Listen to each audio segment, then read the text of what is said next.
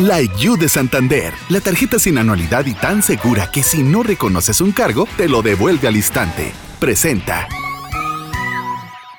Milenio Podcast. En portada. Historias que se escuchan.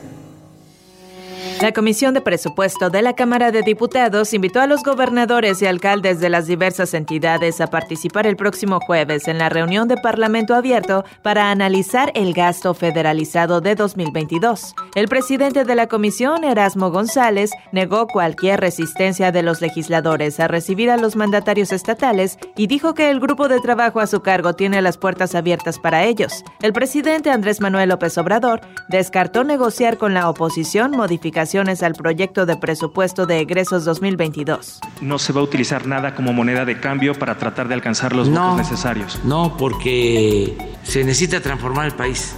Eh, no dar tregua al combate de la corrupción, que es el principal problema del país. De acuerdo con el presidente, el plan de trabajo para el próximo año privilegia los programas del bienestar y las grandes obras de infraestructura. En este rubro, el mandatario aclaró que respeta las recomendaciones del Fondo Monetario Internacional que incluyen suspender la construcción de la refinería de Dos Bocas en Tabasco, aunque al mismo tiempo culpó al organismo de la crisis económica en el mundo. Y al comparecer ante la Comisión de Comunicaciones y Transportes del Senado como parte de la glosa del tercer informe de gobierno, el director general del Fondo Nacional de Fomento al Turismo, Rogelio Jiménez Pons, informó que a la fecha 327 personas han interpuesto 25 amparos contra el proyecto proyecto del tren Maya, y se tienen identificadas a seis organizaciones de la sociedad civil detrás de estos, al tiempo de acusar que en la mayoría está la extrema derecha. Han interpuesto 200, 327 personas, 49 de ellas entre personas físicas y morales se repiten en todos. Se ha identificado a seis organizaciones de la sociedad detrás de ellos. En contra de los amparos interpuestos en Campeche se han manifestado 70 comunidades representadas a 18 mil habitantes de la región a favor del proyecto. Ese es el caso particular del CRIPS. Volviendo al jefe del Ejecutivo, retomó sus críticas a la Universidad Nacional Autónoma de México y dijo que las facultades de ciencias sociales se llenaron de conservadores. Apenas si los testería, que les dije que se había derechizado la UNAM. Estoy absolutamente seguro. Eso fue lo que sucedió en todo el periodo neoliberal.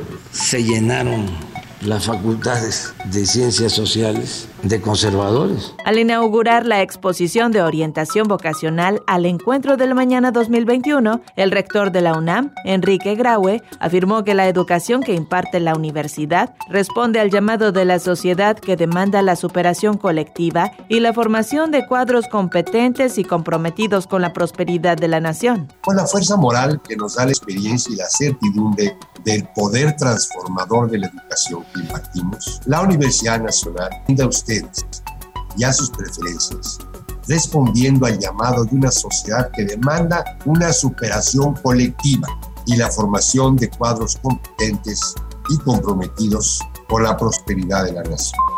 Al ser cuestionado del por qué en México no se detuvo al ex líder guerrillero de las Fuerzas Armadas Revolucionarias de Colombia, Rodrigo Granda, cuando fue invitado a un seminario organizado por el Partido del Trabajo y sobre quien pesa una solicitud internacional de captura por parte de Paraguay.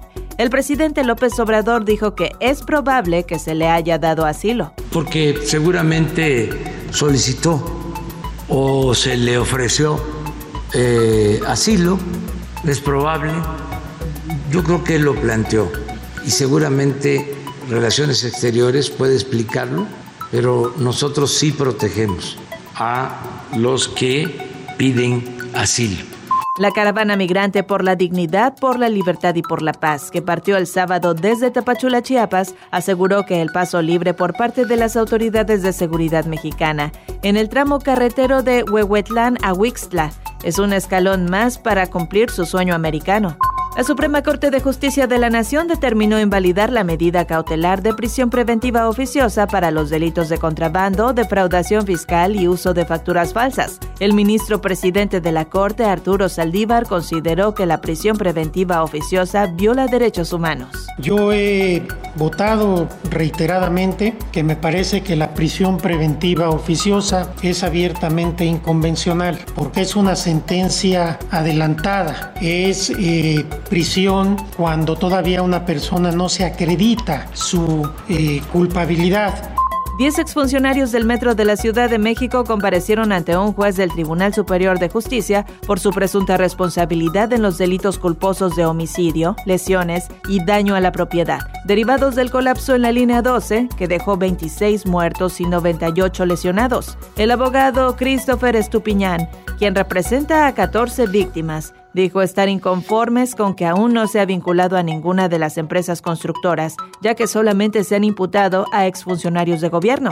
Además, acusó una gandalle por parte de la Comisión Ejecutiva de Atención a Víctimas de la Ciudad de México y de su titular, Armando Ocampo, al señalar que le han quitado a dos de sus representantes bajo el argumento de que si tienen asesoría privada no tendrán acceso a algún apoyo. No sé cuál sea el interés de él que los que las que los que las personas no tengan no tengan asesoría privada. El comisionado es fiel creyente de que las personas solamente merecen una indemnización y esa indemnización va a ser la que él designe. Él no es fiel creyente de que aquí hay muchas vías y hay muchos responsables. Entonces, incluso en sus palabras en algún momento a mí me llegó a decir en una comida y se los repito textualmente, él dijo, "Ya quisieran perdón, él dijo, esas personas en su vida iban a ver tanto dinero.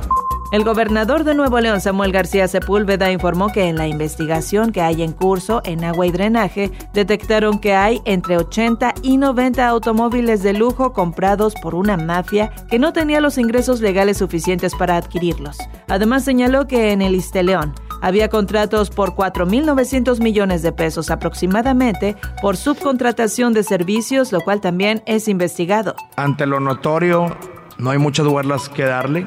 Y hoy justo la chamba es que no hay impunidad, México sumó 1.121 nuevos casos de coronavirus SARS-CoV-2 y 150 muertes, con lo que se acumulan 3.784.448 contagios y 286.496 defunciones, de acuerdo con el informe de la Secretaría de Salud de este lunes. La entrada de Rick a costas mexicanas provocó caída de árboles, apagones e inundaciones, así como vehículos varados en avenidas de Michoacán y Guerrero. La tarde de este lunes, el Servicio Meteorológico Nacional informó que el ciclón se degradó en tierra a depresión tropical tras una jornada de debilitamiento a lo largo del día y este martes pasaría por Jalisco como tormenta tropical remanente. Milenio Podcast. La IU de Santander, la tarjeta sin anualidad que personalizas por dentro y por fuera y se adapta a tus múltiples personalidades, presentó.